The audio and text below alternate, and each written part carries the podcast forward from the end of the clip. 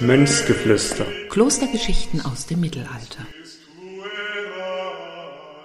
Hallo und herzlich willkommen zu Mönchgeflüster, dem Podcast zur großen Landesausstellung Welterbe des Mittelalters 1300 Jahre Klosterinsel Reichenau. Mein Name ist Marvin Gedig und zusammen mit meinem heutigen Gast, Dr. Sophie Hüglin, nehmen wir uns der Frage an, warum gründeten sich denn eigentlich Klöster auf Inseln? Und damit herzlich willkommen, Frau Hüglin. Hallo, Herr Gedig. Ich möchte euch natürlich Frau Hüglin noch kurz vorstellen. Sie war als Archäologin an verschiedenen Forschungsprojekten in Deutschland, England und auch der Schweiz beteiligt. Hier leitete sie in der Stadt Basel unter anderem für viele Jahre die archäologischen Grabungen und ist daher als anerkannte Expertin bis heute in ein umfangreiches Buchprojekt involviert, das die Geschichte Basels aufarbeitet. Seit 2021 wirkt sie im Sonderforschungsbereich 1070 Ressourcenkulturen an der Universität Tübingen mit und hier arbeitet sie auch an einem Sammelband zum Thema ich habe das mal eingedeutscht, Inseln, Klöster und Wasser, setzt sich also mit dem Umgang von Klöstern mit Wasser auseinander. Und da sind wir bei der Reichenau ja eigentlich als Inselkloster schon ganz gut aufgehoben. Wir wollen in dieser Podcast-Folge aber auch den Blick etwas weiter schweifen lassen. Also Frau Hüglin, nehmen Sie uns gerne mal mit. War denn das Kloster Reichenau, jetzt mal ganz überspitzt formuliert, das einzige Inselkloster oder was begegnet uns da im europäischen und auch vielleicht im weltweiten Kontext sonst noch so? Ja, wenn wir uns jetzt da mal die Reichenau anschauen, die ist schon ganz typisch, also so aus dem achten Jahrhundert, aus der Karolingerzeit, da gibt's allein schon in Süddeutschland gute Parallelen. Wir denken an den Chiemsee zum Beispiel. Aber wenn man dann weiter rumgeht, merkt man, dass es eigentlich überall Inselklöster gibt, vor allem wenn man das dann aufmacht. Und die Reichenau als Spezialfall, das ist praktisch eine Insel in einem See, der gleichzeitig von einem Fluss durchflossen wird. Also es ist eine Fluss- und Seeinsel gleichzeitig. Und dann haben wir aber noch zusätzlich natürlich die ganzen Inseln äh, im Meer. Und da gibt's ganz berühmte Landschaften. Also da denkt man vielleicht als allererstes an die Iren, an Irland. Das hat außenrum und innen drin ganz viele Inseln. Dann noch eine Insel, Landschaft, die sehr stark von Klöstern geprägt ist, ist Mallorca, sind die Balearen. Dort gibt es auch ganz extrem frühe Klöster, schon aus dem vierten Jahrhundert, also fast drei, vierhundert Jahre älter als die Reichenau. Und äh, ich habe in meinem Projekt aber den Blick ganz weit geöffnet. Ich schaue da nicht nur die Kykladen an, sondern ich habe mir auch in Südasien Kollegen in das Buch mit hineingebeten und da wird es unter anderem eben über die größte Flussinsel der Welt vermutlich im Brahmaputra. Dort sind äh, Hindu-Klöster, sogenannte äh, Vishnu-Verehrer. Dort gibt es allein auf dieser Insel sechs Klöster. Auf der Reichenau gibt es ja praktisch drei Klöster oder drei Standorte von Kirchen auf jeden Fall mal. Und dann auch ganz spannend noch Sri Lanka. Da muss man auch sagen, der Buddhismus kennt eigentlich die Institution Kloster schon, bevor es die Christen kennen. Also da haben wir praktisch unter Buddha, da haben wir bereits dort eine Entwicklung zu Eremitagen und Klöstern, die wir vergleichen können.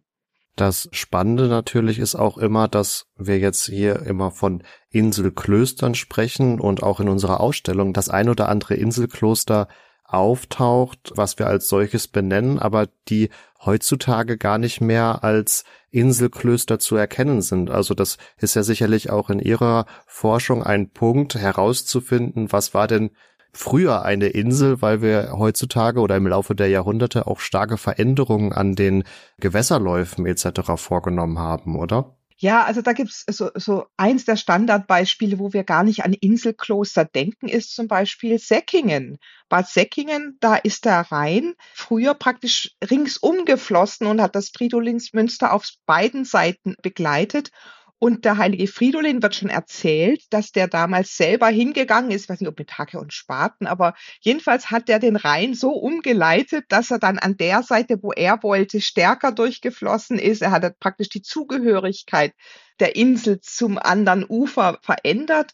Und später in der Neuzeit ist dieser Nordarm völlig zugeschüttet worden, so dass wir heute praktisch Säckigen nur als, als deutsche Stadt erleben, aber es ist praktisch eine Stadt oder ein, ein Kloster zwischendrin gelegen.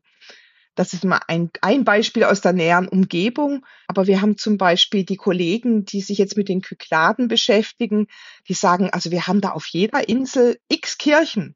Aber wir haben die schriftlichen Quellen nicht dazu. Jetzt können wir annehmen, wir sind fast sicher, dass es da so kleine Mount Athos, äh, dieses Kloster da noch mehrfach gab.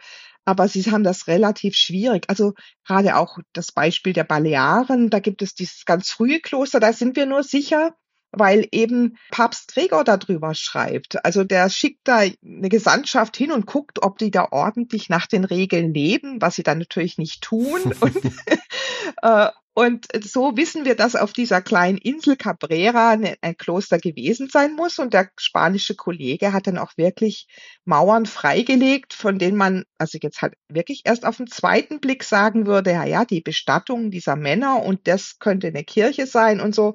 Also es ist manchmal ziemlich schwierig, das zusammenzubringen. Also die, wenn man nicht beides hat, Schriftquellen, also ähm, bei den Schriftquellen ist immer das Problem, da stehen oft Namen drin.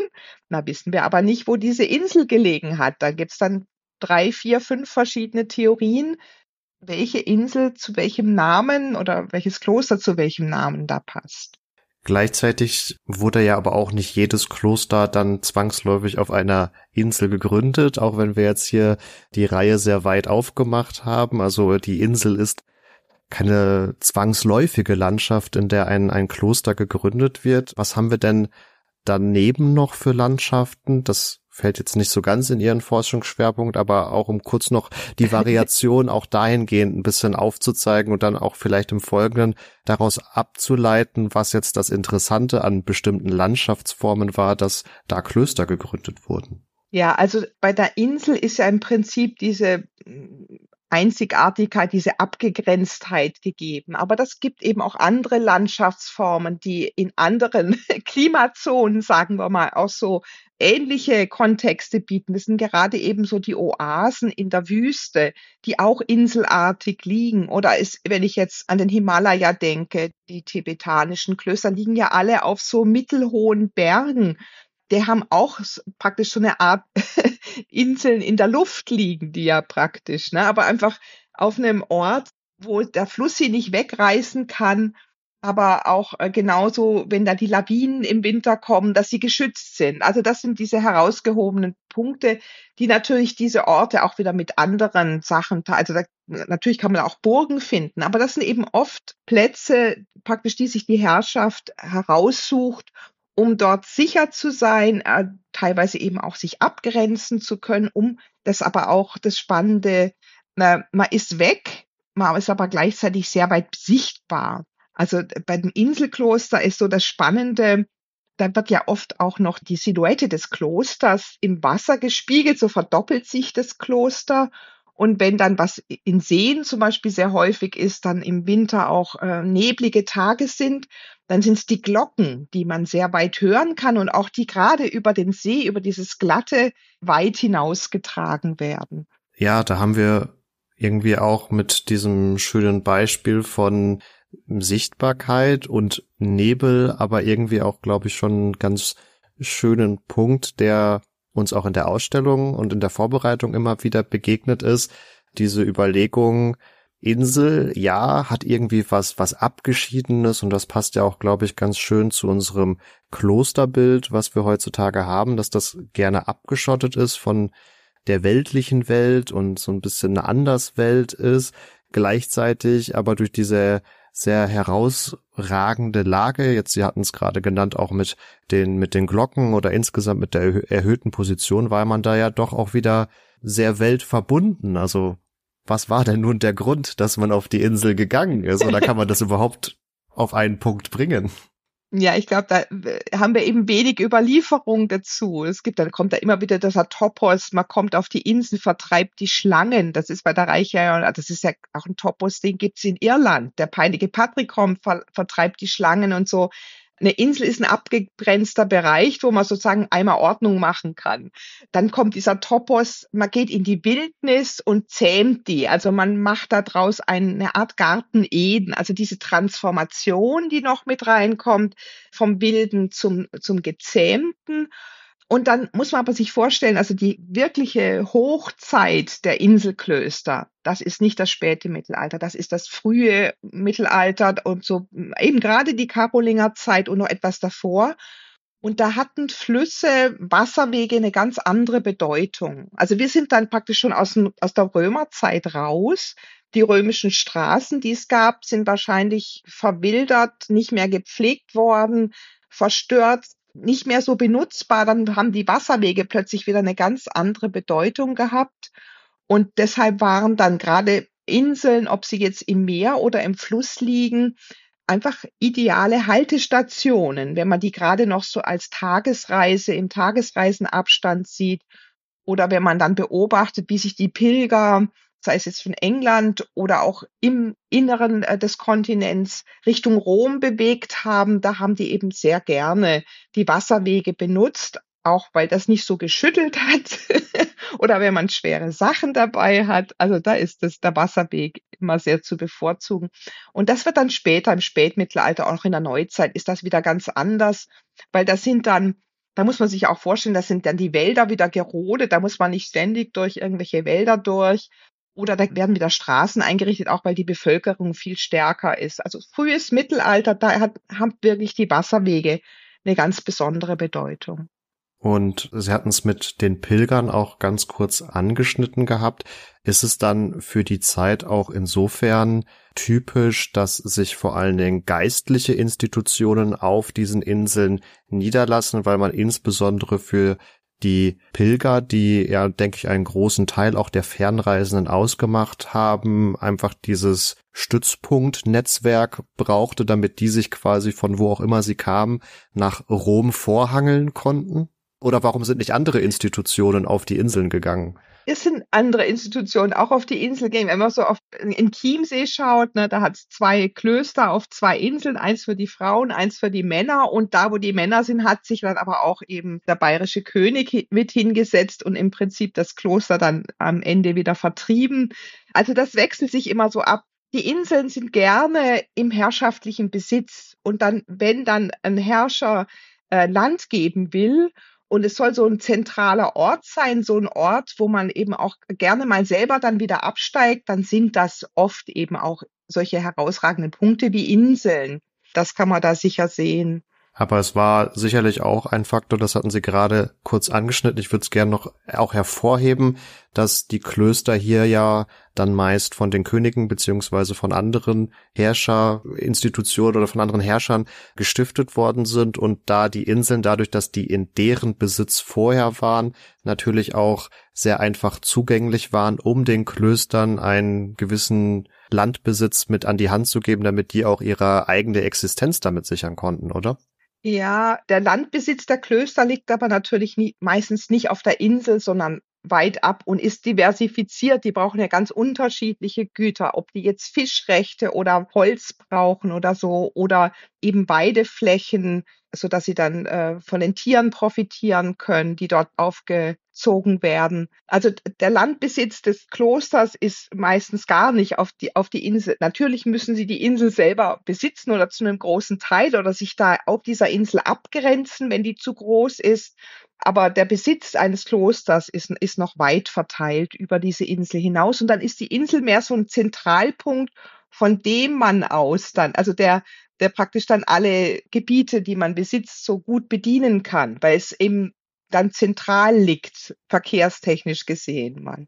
In Bezug auf Bad Säckingen und das Kloster des, des heiligen Fridolin hatten Sie angesprochen, dass ja hier ein Arm des Rheins letztlich zugeschüttet wurde.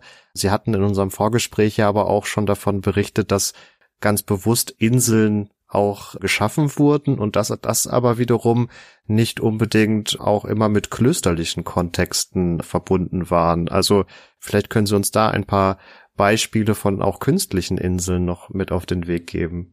Ja, da hatte ich jetzt gerade einen herrlichen Beitrag von Michael Stratigos. Der hat seine Doktorarbeit über The Lost Logs of Scotland geschrieben, also die verlorenen oder nicht mehr sichtbaren Seen in Schottland. Der beschreibt da in oder zeigt es auf anhand alter Katasterkarten, wo überall früher nass, also Moore oder Seen waren, die auch heute zugeschüttet sind.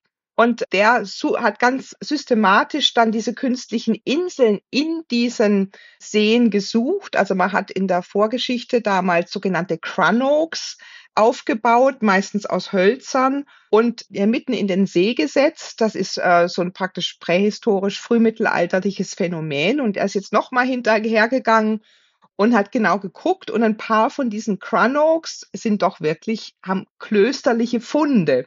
Jetzt ist bei ihm wieder, er hat den Befund, aber keine schriftliche Überlieferung.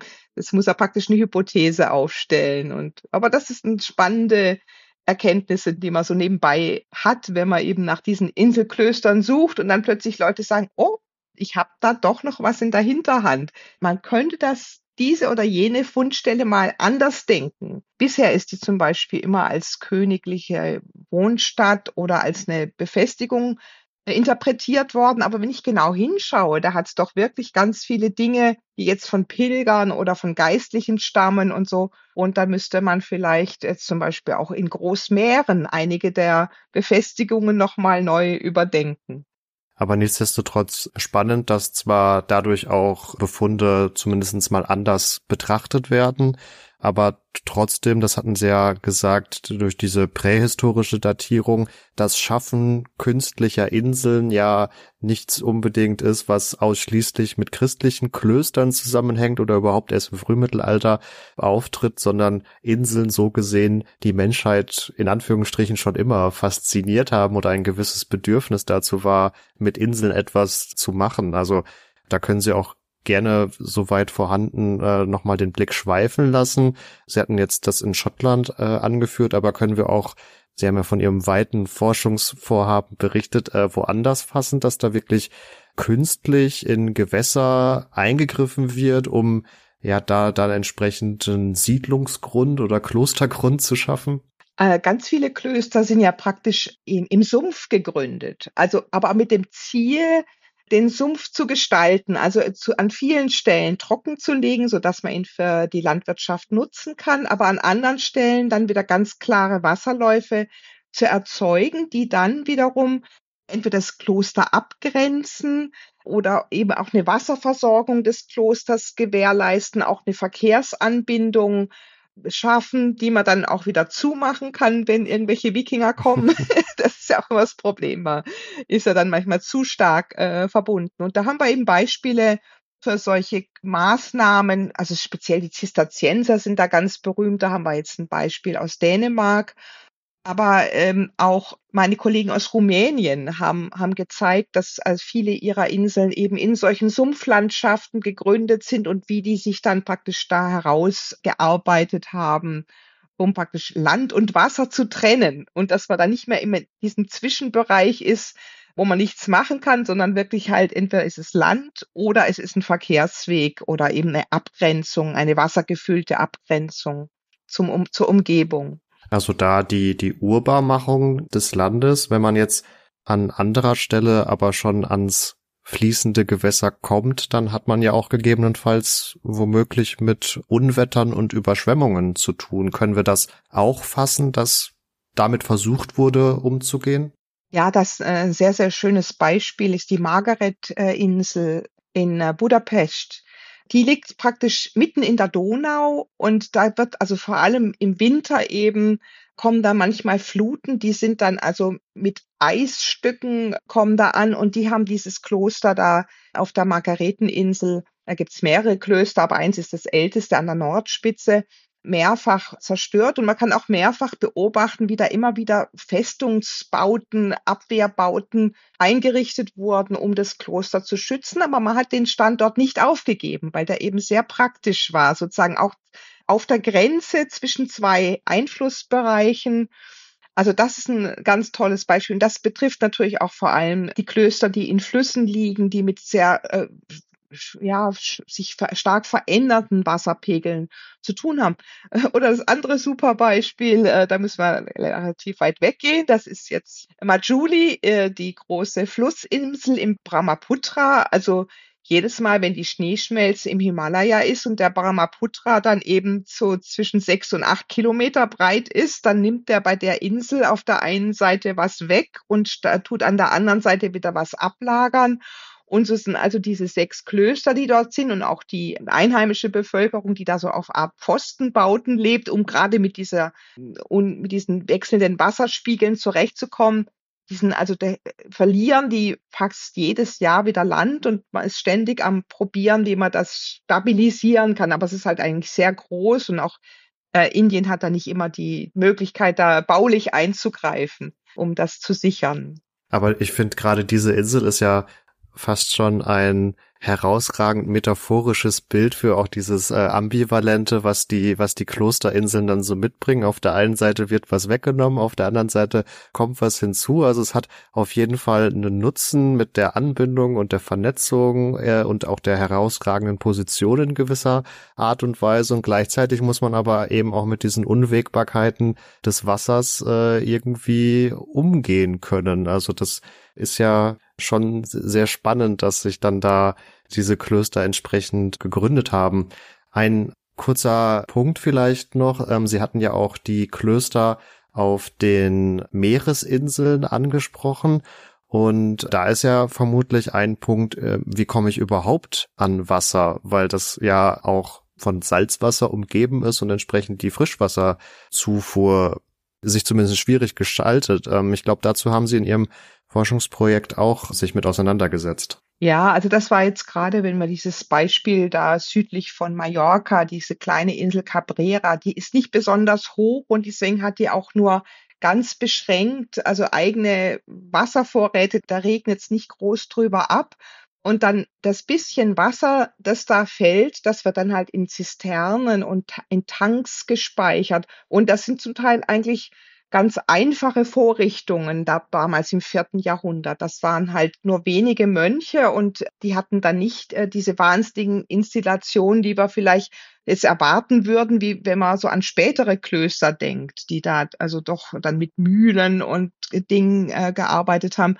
Und auf Cabrera, da waren es dann zum Beispiel die Araber, die kamen, die das dann auch auf Mallorca die dann das Wassermanagement eingeführt haben und die Terrassen und die, die Wasserführung. Und später, äh, als dann äh, die Christen wieder zurückkamen, die haben das dann auch gerne mitgenommen und die modernen Klöster, also was heißt modern, mittelalterlichen Klöster, da setzt sich eins dieser Zisterzienserklöster, setzt sich dann in so eine, in so ein äh, von den Arabern vorbereitetes Bereich und kontrolliert dann die ganze Wasserversorgung von Palma.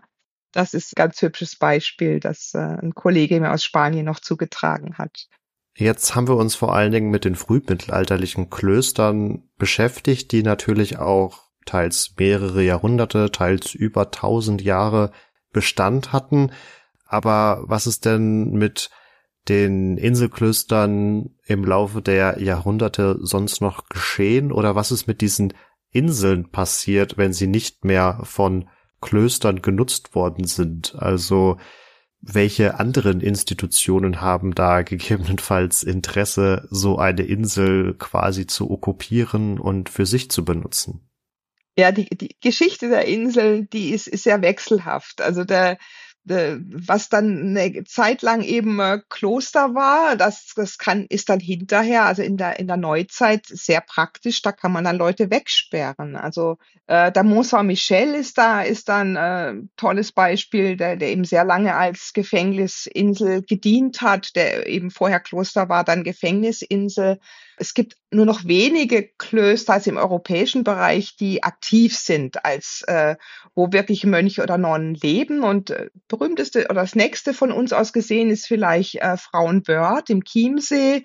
Dort betreiben also die Nonnen, dort die Benediktinerinnen ein Schulungszentrum und haben so eine finanzielle Grundlage gefunden, wie sie weiter existieren können. Oder auch natürlich diese Mönche in Indien auf Majuli, die konnten, eine Kollegin und ich konnten die ganz konkret befragen, ne, wie das ist, auf einer Insel zu leben, was Wasser für sie bedeutet, na, das Wasser außenrum, aber auch das Wasser innen drin oder auch die spirituellen Wirkungen von Wasser. Und äh, wenn ich dran denke, also Inseln durch diese Abgeschiedenheit, durch dieses, dass man da ähm, übers Wasser musste, haben natürlich auch immer dadurch einen, einen heiligen Charakter bekommen und auch einen jenseitigen Charakter. Also dieses sich übers Wasser wegbewegen ist auch schon ein ganz altes Bild, also der Charon, wo man über den Fluss, ich glaube, des Styx ist das, hinübersetzen muss und den bezahlen. Das ist so eins dieser Bilder, das es aber in fast allen Kulturen gibt, dass man eben übers Wasser muss, um ins Jenseits zu kommen oder ins Nirvana, je nachdem, in welcher Religion man sich da befindet. Oder das Bedeutung des Wassers im Hinduismus ist ja auch ganz massiv. Also wenn man jetzt an Varanasi oder den Ganges denkt. Wir lernen, man kann den Grund für Inselklöster nicht so ganz auf einen Punkt wirklich zusammenkürzen, sondern es hat ganz, ganz viele Aspekte und Facetten, die sicherlich spannend sind zu betrachten. Wir versuchen zumindestens einige davon ja auch in unserer großen Landesausstellung ähm, zu präsentieren. Da wird unter anderem der Fridolin von Bad Säckingen auch eine Rolle spielen. Wir haben natürlich auch die ja, neu entdeckten Bauten in der Flachwasserzone rund um die Insel Reichenau mit vertreten. Also da kann man sich, denke ich, zu dem einen oder anderen noch informieren. Frau Hüglin, ganz vielen Dank für diesen Überblick über die Inselklöster, ja, letztendlich weltweit. Das war ähm, wirklich sehr spannend. Ja, vielen Dank. Hat mir auch sehr viel Spaß gemacht. Und wenn ihr da draußen jetzt Lust habt, euch näher mit dieser genannten großen Landesausstellung auseinanderzusetzen, dann könnt ihr euch ganz einfach informieren, nämlich unter landesmuseum.de slash Reichenau. Den Link geben wir euch natürlich auch noch in die Show Notes. Ihr findet auch das Badische Landesmuseum natürlich auf allen gängigen Social Media Plattformen. Schaut da gerne mal vorbei und werdet weiterhin informiert über die große Landesausstellung. Wenn ihr noch mehr Lust habt auf Geschichtspodcast, dann schaut auch ganz gerne bei meinem eigenen Podcast Epochentrotter mal vorbei und mir bleibt damit nur noch zu sagen, ich hoffe, ihr schaltet auch beim nächsten Mal ein. Macht's gut und ciao, ciao.